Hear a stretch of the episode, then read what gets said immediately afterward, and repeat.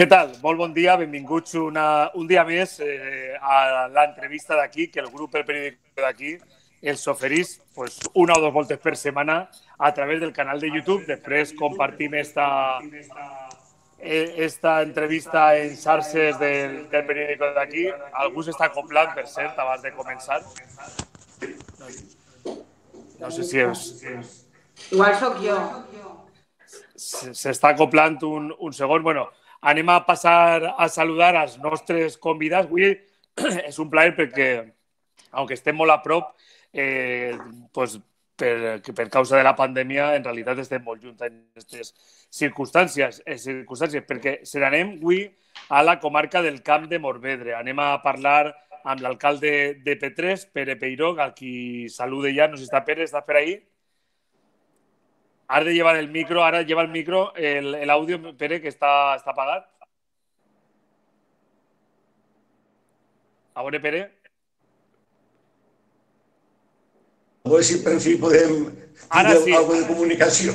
Ara sí, bon dia. Pere Peiró, alcalde de P3. Bon dia, bon dia, amic. I Maite Pérez, alcaldessa d'Albalà dels Tarongers, bon dia. Molt bon dia, Pérez. Algú s'acopla, algun micro s'acopla, eh? Vaig a veure sóc jo. Vale. Bueno. Ara Anem a- si m'escolta, anem- Perfectament. ja no s'acopla. Vale, Ara perfecte. perfectament. Bueno, eh, són, són coses del directe, que no diguen que en Camp de Morvedre no n'hi ha bona cobertura d'internet. Pues sí, Pere, Pere està fent ahí coses. Jo, és que quan t'ha dit que s'acopla, com, jo me ara vos escolta molt bé perquè he enxufat a un altaveu i, i així anem a Bueno, jo crec que el, el remat eixirà, eh? Una xarlotà, però el remat eixirà. El problema, el problema, Pere, es que estem en directe, pero bueno, estas son cosas que queden para la Estas posteridad. són coses del directe, eh? coses del directe. Tot no pot dir perfecte. Té que haver un entrebanc. Bueno, eh, lo, lo que me comentaves de l'internet, Bueno, y, y Albert Lluega, que está en la parte técnica de, de esta entrevista. Bueno, es un, es un placer, un honor estar en vosotros un, un ratet, pero se acopla un micro, ¿eh? Jo ja no crec que siga. Pues eh, ni, ha, ni ha retorno, ¿no, Albert? ¿Ni ha un problema de retorno ahí o soy yo? Sí, és Pérez, n'hi ha que, Pérez, que tens que apagar el micro. Vale, Pere, quan, quan no parles tu, Pere, has d'apagar el micro, d'acord? ja està. Vale. Pues ara, ara apaga-lo, quan te done pas, el tornes a connectar. Posa, posa el silenci. Ah, vale. Vale. A veure, a veure com està esta entrevista. Perfecte. Me fa riure. Bueno, anem a parlar un poquet. En primer lloc, si vos sembla, sobre la situació general de la pandèmia. Com estan estos moments eh, P3 i Albalà de Tarongers, se posem serios, de si la situació és millor d'aquestes últimes setmanes, que ha sigut una, hem passat una situació molt complicada i que a poquet a poquet van baixant aquestes xifres de contagis i de, i de morts i que no podem baixar la guàrdia fins a que tota la població estiguem immunitzada i vacunada. Per favor, això és molt important. Però, en primer lloc, eh, si voleu, li passe la paraula a Maite, Maite en Albalà dels Tarongers, a hores d'ara com és la situació i després eh, passem a Pere Peiró. Bueno, pues eh, sí que és de veres que n'hi ha que ser molt reiteratiu, com tu bé has dit, Pere. No n'hi ha que baixar la guàrdia, no n'hi ha que confiar-se. En Albalat ara mateixa tenim tres positius. Eh, molt bona senyal, la veritat, hem tingut unes setmanes prou dures, al igual que, que tots els pobles de la contornada. Però els tres positius que tenim ara eh, a mi me donen por. Me donen por perquè això el que pot fer és que la gent torni a confiar-se. I quan se tornem a confiar és quan tornem a tindre la problemàtica que tenim. I ja t'he dit que ha sigut tot molt complicat. Nosaltres som una població de 1.200 habitants, dos veïnes del poble del casc urbà han faltat per Covid i per ser pobles tan xicotets, la incidència de la pandèmia sí crec que són sobre unes 60 persones quasi les que han tingut Covid des de març de, de 2020. Mm. Eh, Pere, ja pots connectar el micro. Eh, Ja està. a P3, com, ha sigut, com és la situació?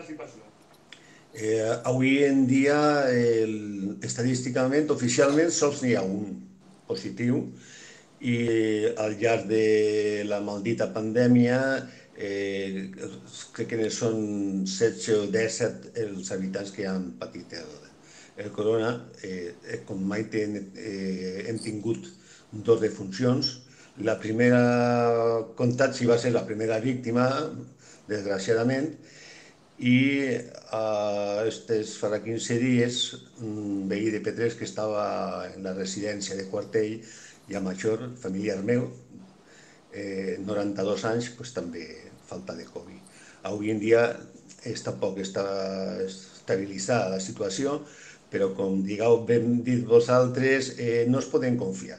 Este bitxo que diuen molt, és molt rebel i en qualsevol moment ens pot tornar a reviscolar. Jo penso que han de ser molt cuidadosos eh, amb molta prevenció cara a les dates que venen, n'hi ha que ser molt conscients de que la sanitat està patint moltíssim estrès i moltíssim treball.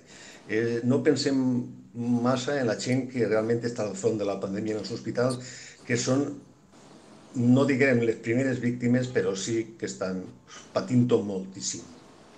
Molt bé. Eh, Pere, Pere, apaga el micro momentet eh, perquè no s'acople.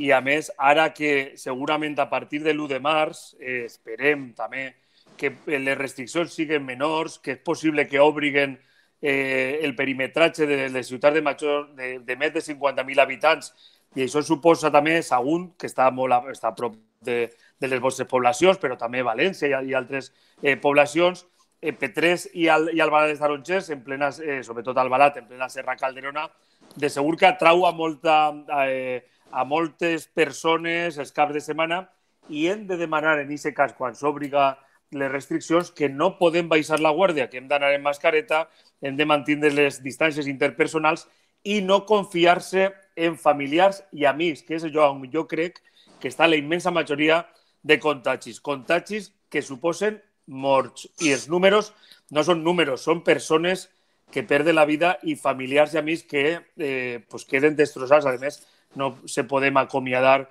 com correspondria en situacions normals. I, per favor, mm, hasta que no estiguem vacunats i immunitzats, hem de ser super escrupulosos. Jo demane que si tornen a obrir-se un poquet, que, que baixen les restriccions, però quan les no podem baixar la guàrdia, baixem les restriccions, però no la guàrdia. I, eh, bueno, no, no vull parlar només de Covid, perquè le, tot el que parlen de Covid està dit i és molt...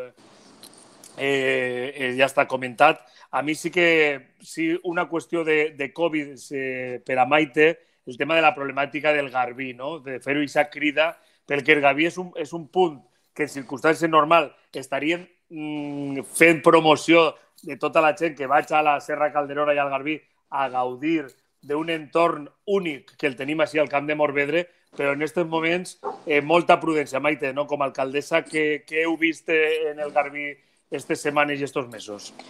Eh, ara la veritat és que des de que se va decidir fer el tancament de, de València, la veritat és que el turisme rural en aquest aspecte ha, ha baixat molt i diguem que eh, tenim més controlat, no? o sigui, eh, l'afluència és mi, més mínima, però sí que durant aquests mesos d'estiu eh, la, puja, la famosa puja de les cadenes que fa tantíssima gent era, bueno, era un, un hervidero, per dir d'alguna manera, no? un hervidero que, bueno, que jo mateixa me feia creus de dir com pot ser que estiguem nosaltres mateixos, no? els alcaldes, la conselleria, els presidents, eh, estiguem demanant cautela, estiguem demanant que se complesquen les mesures de seguretat i en una cosa que és com la puja a les, del Garbí per les cadenes que atrau mm, en un fin de setmana més de mil persones, no n'hi ha que ningú controlant-ho. No? Òbviament, eh, la societat eh, crec que ha quedat patent en aquest any que molts responsables eh, no hem sigut. No? Sabíem el que passarem ara farà un any,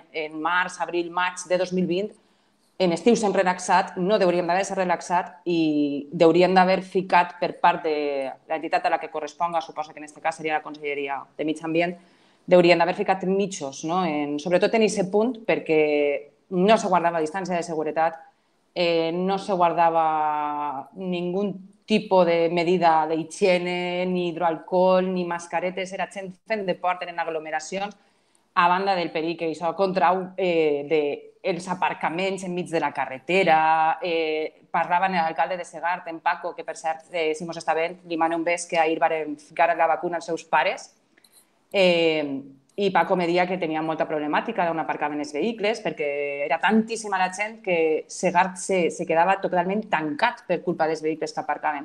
Ara, en el tancament de València sí que és de veres que s'ha notat moltíssim. Esperem que si obrin eh, a partir de l'1 de març, pues, per favor, si ens escolten, molta cura, moltíssima cura a tota la gent que vinga. Òbviament se pot vindre, se pot disfrutar de la natura. Tenim quilòmetres i quilòmetres de Serra Calderona, però amb responsabilitat i seny, molt de seny. Absolutament. Pere, tu, eh, Petrés també és un municipi molt bonico per a visitar. Eh, també teniu algun tipus de problema de, d'aglomeracions en estos moments, en estos mesos? No tan significatiu com manifesta Maite, doncs no.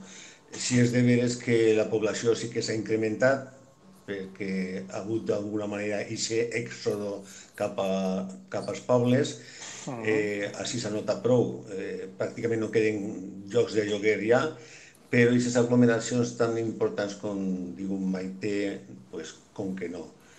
Per altra banda, pues, la solidaritat, eh, jo crec que a mesura que hem anat avançant, la gent que ha vist, el, diguem d'alguna manera, l'enfermetat més pròxima, pues, ha anat mm, conscienciant-se i si és de veres que a mesura que hem anat passant aquests dies, la gent ha sigut més conscient de prendre aquestes mesures de seguretat.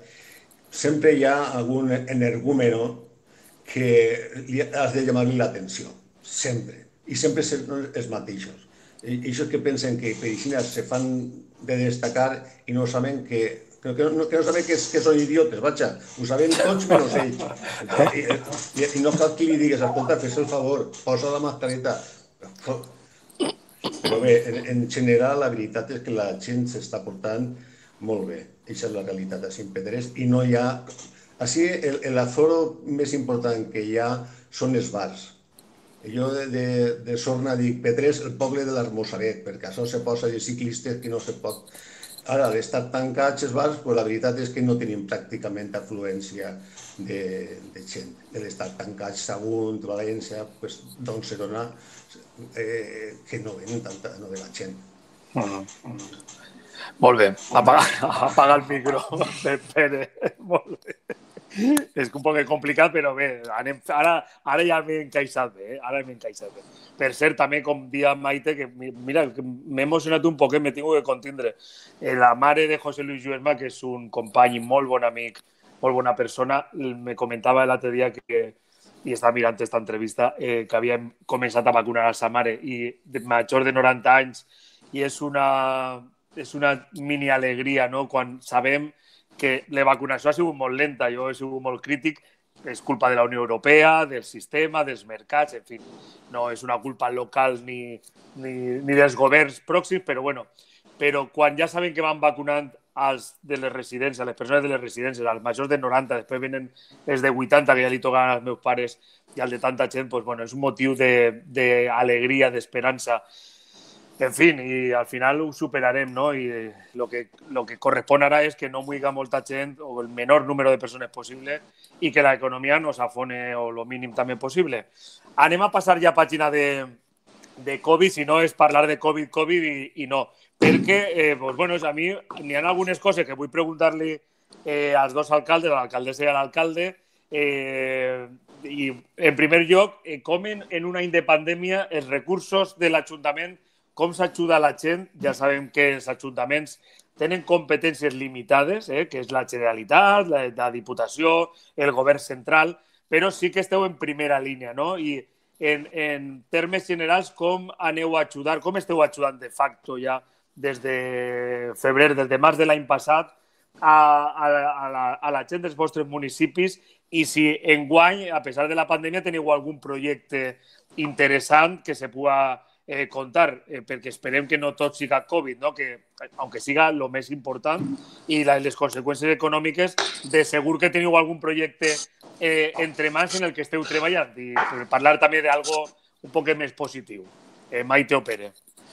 Pues, a veure, nosaltres la veritat és que, com bé saps, eh, la baronia, la, tenim, tots els pobles de la baronia tenim eh, la Mancomunitat de la Baronia, que és qui se fa càrrec dels serveis socials. Per tant, la tasca que s'està desenvolupant des de la Manco eh, és, des del primer moment, la veritat és que serveis socials han treballat de valent, eh, la gent està atesa, la gent està contenta. Eh, la veritat és que és digne d'admirar el treball que estan fent des de la Manco perquè, per exemple, les persones que se dediquen a l'ajuda a domicili, les SAD, han sigut persones que, com bé ha dit Pere en un primer moment, eh, han estat molt exposades eh, perquè són les que estan en contacte amb persones majors, van als domicilis a ajudar-los i han treballat moltíssim, moltíssim. Eh, les ajudes des de la Manco estan eixint.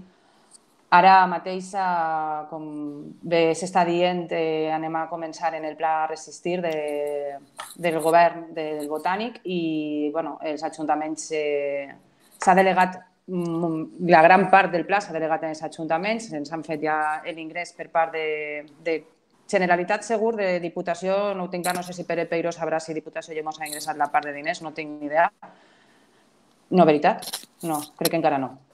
I res, doncs, poder, començar quant antes a poder ajudar a, a les empreses xicotetes, de, sobretot a l'hostaleria que tenim en els nostres pobles, perquè com bé diu Pere, Eh, P3 és el poble de l'Esmorzaret, però Albalat no se queda curt en l'Esmorzaret. Albalat és el poble de l'Esmorzaret i de la cerveseta de després i de després i de després i de després. I, clar, eh, són molts bars i que estan patint molt i a veure si en el plan resistir doncs, podem donar-los aquesta espenteta que ara tant necessiten. Projectes, eh, òbviament, projectes de caràcter social van a vindre de manera sobrevinguda. No, no podem dir és una llàstima, la veritat, perquè eh, jo sé que la cultura també és un de les, de sectors més ofegats no? en aquesta pandèmia, però la responsabilitat que hem adquirit els alcaldes en, en tot la Covid, eh, la veritat és que Pere suposa que estarà totalment d'acord amb mi, mos lleva la son. Aleshores, quan tens que convocar un acte o tens que fer qualsevol cosa, patisses, patisses molt i no és, no és egoisme dir preferís no convocar-lo, no? És responsabilitat. Eh, intentes convocar un acte eh, i veus que n'hi ha molta gent que se comporta i a lo millor n'hi ha quatre que no, no? però aquests quatre poden fer tant de mal en aquesta situació que te fa, ja te dic, eh, actuar de manera sobrevinguda, conforme vinguin les coses. I projectes grans, pues, nosaltres, si tot va bé, eh, este any tenim ja en marxa l'edificant, així que si tot va bé començarem el col·le nou i algun altre projecte interessant que tenim sobre mans, però bueno, eh, no puc adelantar res. Te promet que només puga eh, donaré l'exclusiva al periòdico d'aquí, però Cuida. és, és un projecte molt guai. Molt guai. Cuidado, cuidado que la competència s'enfada, eh? Bueno. No passa res, no passa res. No.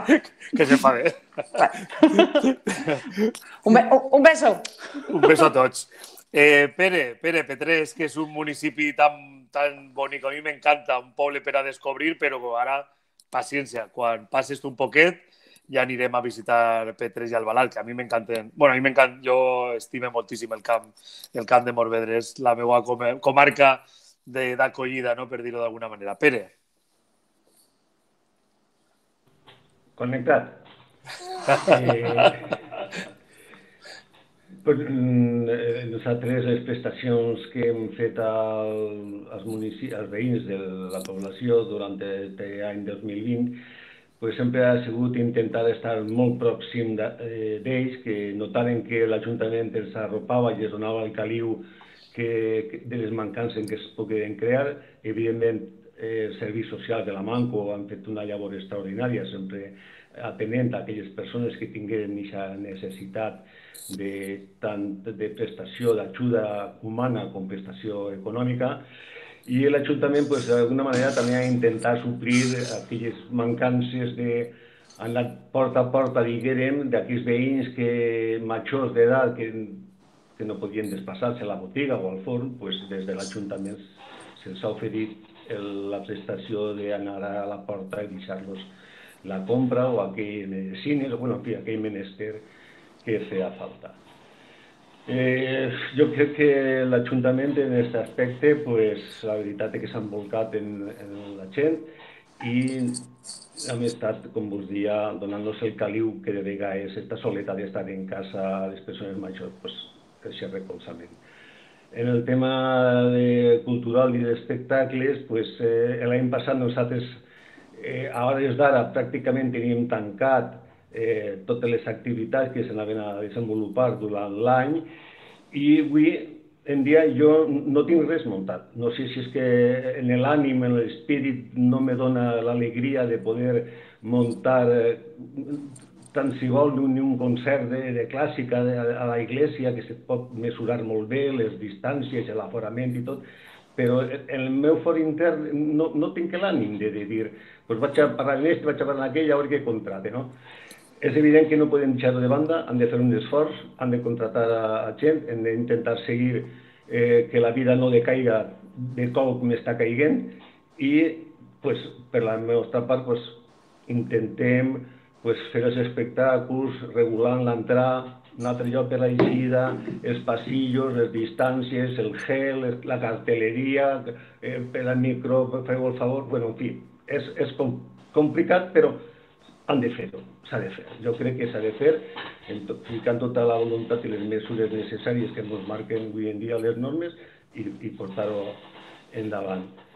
Eh, a mi eh, al cap també, perquè Maite i jo, mm, més que ella siga del PSPB, eh, i estem, estem en línia, estem en línia, perquè molt de Salamanco, eh, eh l'opinió que ella jo li recolza i viceversa, no? Tenim un caràcter un poc... Som, am, som, som amics, Pere. Som eh, amics i, i de puta mare, no? I, sí. Sí, això era, era, era veritat. Eh... I ese, i ese, i ese és el titular de demà. Fa, eh, faríem, faríem un bon tàndem, eh? Un bon sí, tàndem polític. Sí, sí, sí ella és més, més llançà i jo ja per l'edat un poc més conservador, però bueno, també tinc la meva espenta. No, no, conservador no. No, per l'edat no són tan llançat, a mi és un poc més reflexiu, més reflexiu. Bueno, això és el que, això, això el que fas fora, guapo. Bé, eh, per altra banda, tocàvem el tema de, dels projectes, pues no, no hi ha que parar, sempre hi ha que tindre il·lusió per fer coses, perquè si no tens il·lusió, pues la veritat és que per què han d'estar en el govern. Nosaltres en P3 eh, segur que tenim un emblema, un emblema que és el castell i en, en els, els fons d'inversió de la Diputació de, de l'any passat este havia una partida que havies de, de destinar-la obligatòriament a ODS. Això són finances... I nosaltres ho hem invertit tot en el castell o sigui, són una partida de 80.000 euros, ja invertirem 80.000 l'anterior legislatura i ara 80.000 més. I d'alguna manera ja se li veurà un poc més l'obra, inclús anem a condicionar una sala dins del castell per a poder fer pues, algun esdeveniment, eh, una exposició, una conferència, un concert, en fi, ja que el poble veig que els diners no sols és establir runes i consolidar, que li fa molta falta, però també que tinga un aprofitament, perquè si no, si no té aprofitament, la veritat és que les coses, doncs de vegades n'hi ha que sospesar si val la pena o no cal la pena fer-les. Eh, estem també en la línia de, de les renovables. Eh? Anem a, la Diputació ens ha donat 20.000 euros per ficar una planta fotovoltaica de 20 quilowatts, que la ficarem en el col·legi, i mm, també hem tret una subvenció del Plan Reacciona de la, de la Diputació de 99.000 euros per canviar tots els comptadors i ficar-los d'àuia i ficar-los de comptadors de... Eh, no és la paraula, però bueno, perquè la lectura siga a través de l'ordinador. I això comportarà, segons els estudis, fins a un 80% de l'aprofitament de l'àuia, que és molt, que és un valor, l'àuia que, que tenia que estar molt pendent d'ella i donar-li tot el valor que té. No hi vaig estendre... Bueno, també tenim un altre projecte que jo sí que vaig a dir, perquè Maite no se guarda el d'ella i me'l salte. Te, te, no, a tu te'l te diré en privat. Vale, val. A Pere no. Sí, tinc, a més tinc que fer una altra consulta en privat. Eh, anem a fer un edifici l'Ajuntament nou. Anem a fer un ajuntament nou perquè el que tenim eh, queda molt curt. Vosaltres, si heu vingut, l'Ajuntament veu que és un edifici molt bonic, integrat en el poble, però funcionalitat no té cap. Té un despatxet, una saleta, els dos operaris i un despatxet per, per la secretària. En un solar que té l'Ajuntament davant de les escoles noves, que pràcticament són 280 metres, anem a fer un ajuntament d'una planta. L'estructura contemplarà, si el dia de demà podria pujar-se dalt, però en principi anem a fer un ajuntament nou abans que acabi aquesta legislatura. I no continuï, que si no no deixa de temps bueno, bueno, sí. sí. Ahora, dime, pero, no, sí, pero lleva, lleva el micro, lleva el micro. Lleva el micro. Si no, no te puedo hacer la pregunta que se acopla. ¿Y en el actual ayuntamiento qué aneu a hacer? en el ayuntamiento eh, anem a habilitar o, o dar-li eh, ús de biblioteca, uh -huh. de sala també per associacions, que estan un poc, el poc està un poc mancat d'aquesta funcionalitat i tindrà un joc per a les associacions, i també em pensa dedicar una sala on puguen haver ordinadors per a que la, el poble pugui anar a interactuar.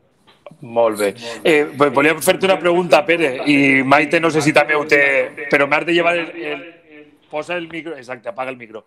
Eh, crec que també heu col·locat càrregues elèctriques per a, per a vehicles elèctrics, estic equivocat, i si mai te va pensar fer-ho també en Albalat, perquè, mira, jo tenia pensat comprar-me un cotxe elèctric i no, no me l'he comprat finalment, perquè jo crec que és, és molt interessant per el tema del medi ambient, perquè no tenim, eh, no tenim on carregar realment. I crec que és pionero eh, P3 en este, en este sentit en la comarca de Can de Morvedre. No sé si Maite, de pas animem a Maite a que, a que fas algo paregut.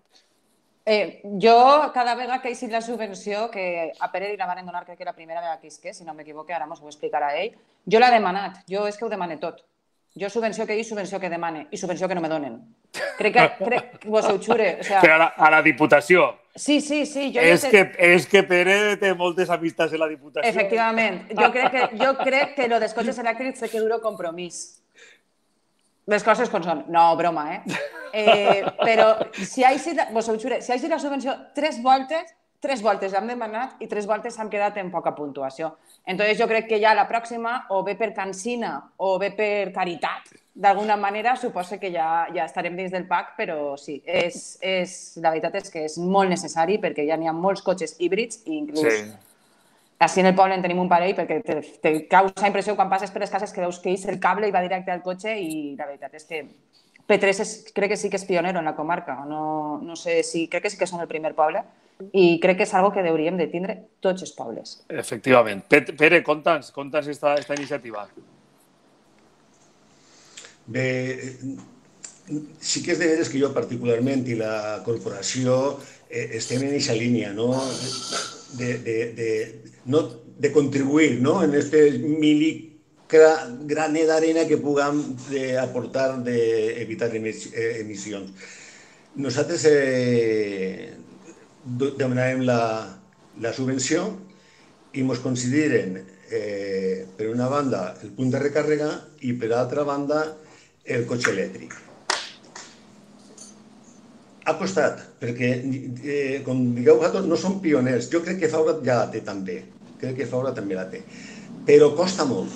Eh, el ser pioner costa molt. Te trobes molts entrebancs. Eh, la hidro, que si la connexió, que si la caixa, que si este vedet... Bueno, en fi, no vaig explicar-ho més llarg. La realitat és que ha costat, hem sigut capaços d'aconseguir el punt de recàrrega, no exent de crítiques, perquè si no hi ha cotxes, per què collons fiqueu el punt de recàrrega? No? És, la, la, la... Però, claro, si no hi ha punt de recàrrega, tu no vindràs a carregar el cotxe. Claro. Per altra, banda, per altra banda, el punt de recàrrega té una travessant, que és que eh, sabeu que estan dins d'una una web que està penjada en, en, en els mòbils en tot, i quan tu eixes de València i punxes un punt de recàrrega elèctric, tens P3. Mm.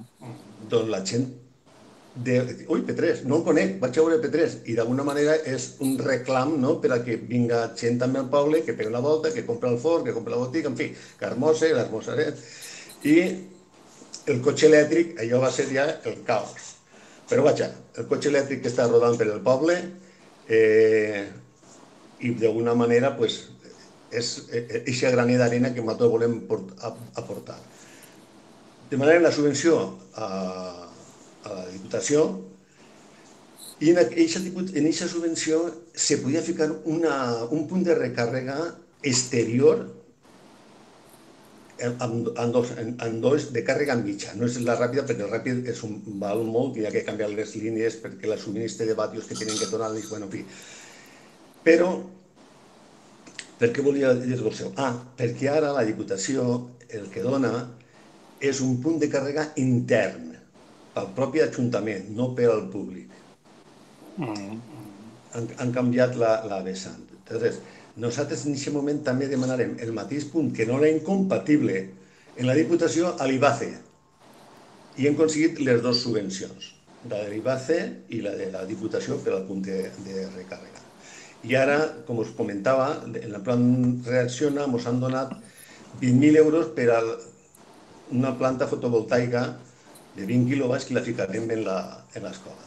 No sé si serem també pioners en la, en la fotovoltaica, però és que per a mi també he demanat a l'IBACE eh, dos plantes més de fotovoltaiques del total 40 quilowatts, més 20 serien 60 quilowatts que tindríem per abastir tots els, tots els edificis de lo que és el, de l'Ajuntament. I el sobrant pues, seria a la línia i ens retornaran al preu que en aquest moment convinga. Mm -hmm. Mm -hmm. Molt bé. Bueno, eh, Pere, apaga el micro. Se'ns acaba el temps. Eh, vos vaig a deixar, per si voleu dir alguna que no vos vaig a, vos vaig a preguntar, però eh, en, dos, en dos qüestions bàsiques. Una, eh, recordant, quan obriguen, eh, quan les restriccions siguin menors, si visitem municipis de la Serra Calderona o P3 amb molta cura, eh, les distàncies són imprescindibles, la mascareta, perquè si no tornarem a tindre el problema tan greu que hem tingut. I la segona, agrair, felicitar a, a, a vosaltres dos, però en nom de tots els alcaldes i alcaldesses, equips de govern, que jo en general sempre que entrevista algun alcalde o alcaldessa, sempre dic que esteu en la primera línia de batalla.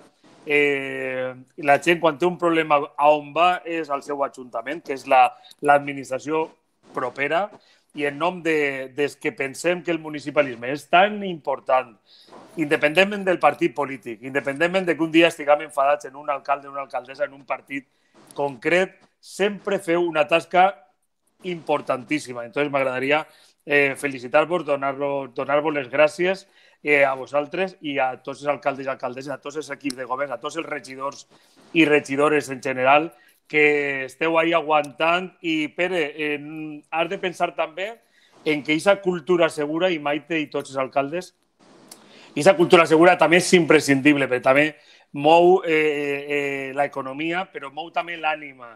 En aquests moments en gener era impossible fer coses perquè era, la situació era molt complicada, però a mesura que vaig millorant hem de fer cultura. La cultura fa molt de bé, eh, per suposat, als que treballen en primer lloc, però també a la gent que anem a, a veure un espectacle musical, una obra de teatre, eh, amb les mesures de seguretat se poden fer coses i hem de ser conscients de que hem de compatibilitzar-ho, si, si la situació ho permet, lògicament.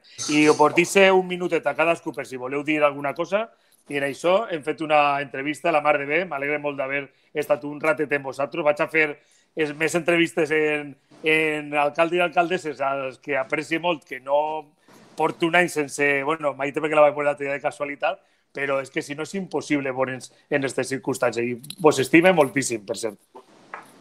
Maite.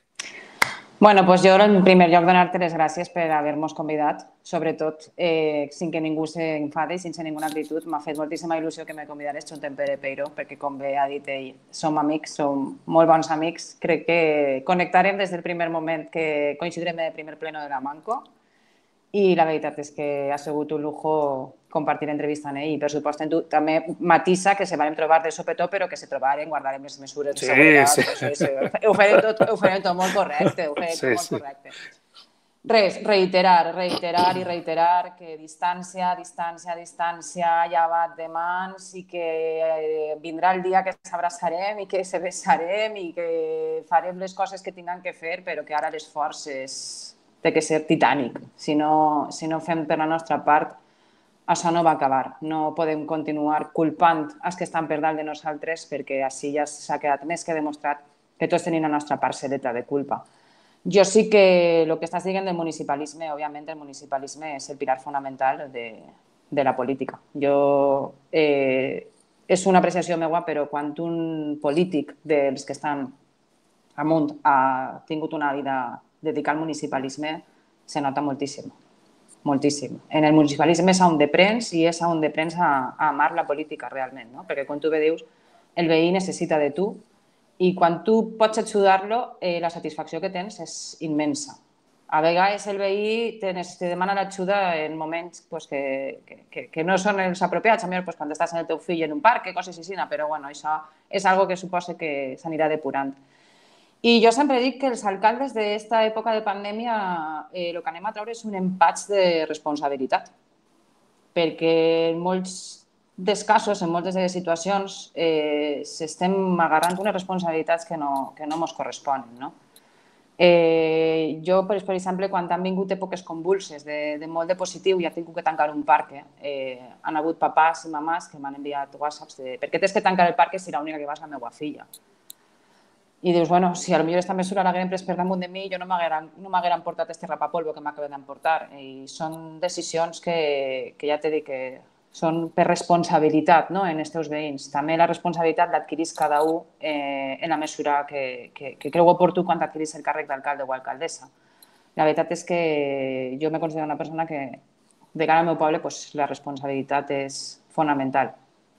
La cultura segura, efectivament, la cultura és molt necessària. És molt necessària tant per als amants de la cultura com per, per les persones que, que governem els pobles, no? perquè tu montes, com bé diu Pere, un concert de música clàssica o montes un teatre o montes un espectacle i atraus a gent de, de fora, però en aquests moments eh, te dona por, te dona molta por aquesta atracció cultural que, ja t'he dit, nosaltres aquest estiu farem un, un acte cultural i varen ser quatre, però varen ser quatre que diguem no podem continuar per aquesta tònica perquè se, se mos en torna a anar de les mans.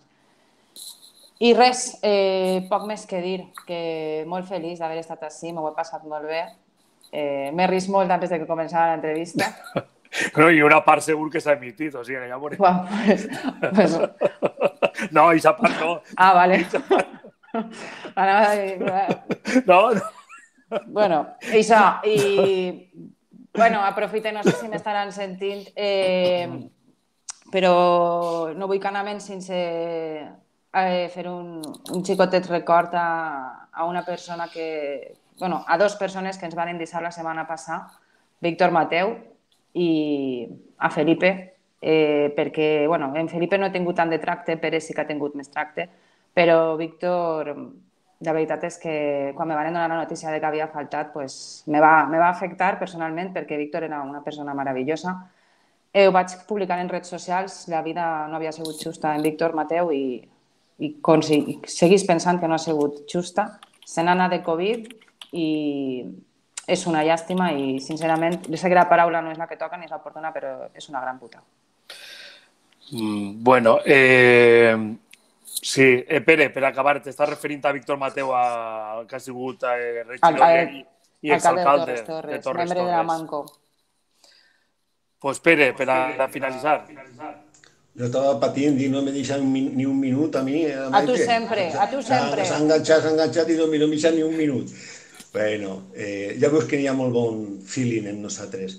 Jo particularment Maite me coneix, sap que, i tu també, sap que sóc una persona que m'educ bé en tot el món, en tot el món, de, de la, en tots els alcaldes tinc una proximitat, però sí que és de veres que sent amb certes persones que tenim un, un apreci no? especial. I tal mateix que dia Maite, pues, quan digues que l'entrevista al Maite, pues, no t'havia dit que no en ningú, però eh, particularment amb ella, pues, com que tenim aquesta reciprocitat, dic, perfecte, estupendament. M'alegre que siga amb ella. Per altra banda, per a, per a, per a enguany, eh, avui en dia jo sóc eh, molt realista i avui estem pitjor que fa un any en quant al número de contagis. Si, si recordeu, eh, avui fa un any estàvem vivint d'unes notícies que ens arribaven de fora i no eren coneixedors de la gravetat de lo que ens venia damunt. Eh, a mitjan de, el 9, que són el 9 o el 10 de març se tanca, se diuen que les falles no es feien i fins així, així, així estem. Vull dir-te que han de ser molt precabuts, molt responsables i molt conscients de que això està així, de que no se n'ha anat, de que baixen, sí, que s'obriran la setmana que ve tal vegada les restriccions, sí, però estem pitjor que fa un any. Més que ara tinguem la, la sanitat més actualitzada, que els, els, els trajes, els EPIs estiguen a l'abast de tot el món, sí, vacunes també, però han de ser molt conscients que enguany ho passarem malament també. A l'estiu no sé si podrem tindre les festes patronals, no sé si podrem obrir piscines, no sé si podrem... En fi, jo soc, ha de ser molt realista i crec que la normalitat tardarà almenys dos anys en vindre me puc ojalà m'equivoque, però jo donaria dos anys per a que això tornara a una normalitat de la que érem coneixedors abans i el que vivíem. Eh, evidentment, eh, parlàvem de Víctor Mateo Ocon. Eh, jo el coneixia abans de ser alcalde, perquè si me conegueu jo vaig estar en, en la dècada del 78 al 88 treballant en Estivella. Ell és d'Estivella, la seva família és d'Estivella, i jo coneixia i tenia molta relació tant amb ell com el seu germà Fernando, i amb una cosina germana que és una gran amiga meva. Mira, m'emocioné.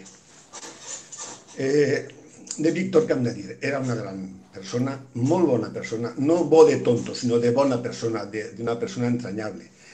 I a mi me va doldre molt, estava coneixido de la seva malaltia i del trajecte que havia durat durant aquests tres mesos que havia estat ingressat. Sabia que no, no tenia un resultat fàcil i la veritat que són persones que dolen quan se'n van.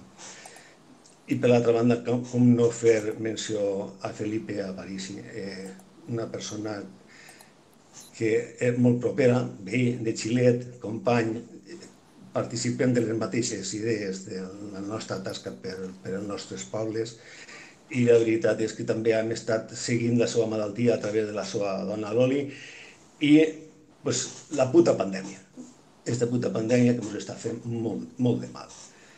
En fi, eh, moltes gràcies Pere per tindre-nos presents, als alcaldes, saps que a mi sempre has trobat una persona receptora del teu diari i vos ajuda sempre que, que l'Ajuntament m'ho permet, perquè saps que som el xicotet, el, el poble més xicotet de la comarca, el terme més xicotet de la comarca més xicoteta del País Valencià. O sigui que de, de despeses som els més pobres. Bueno, que una, una hasta cosa, Segat tindrà més que nosaltres. Una cosa, bueno.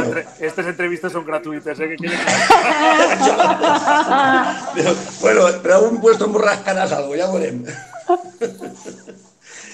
Una abraçada ben forta, m'alegre de compartir amb vosaltres i ja sabeu que me teniu a la vostra abast per lo que vos puc ajudar.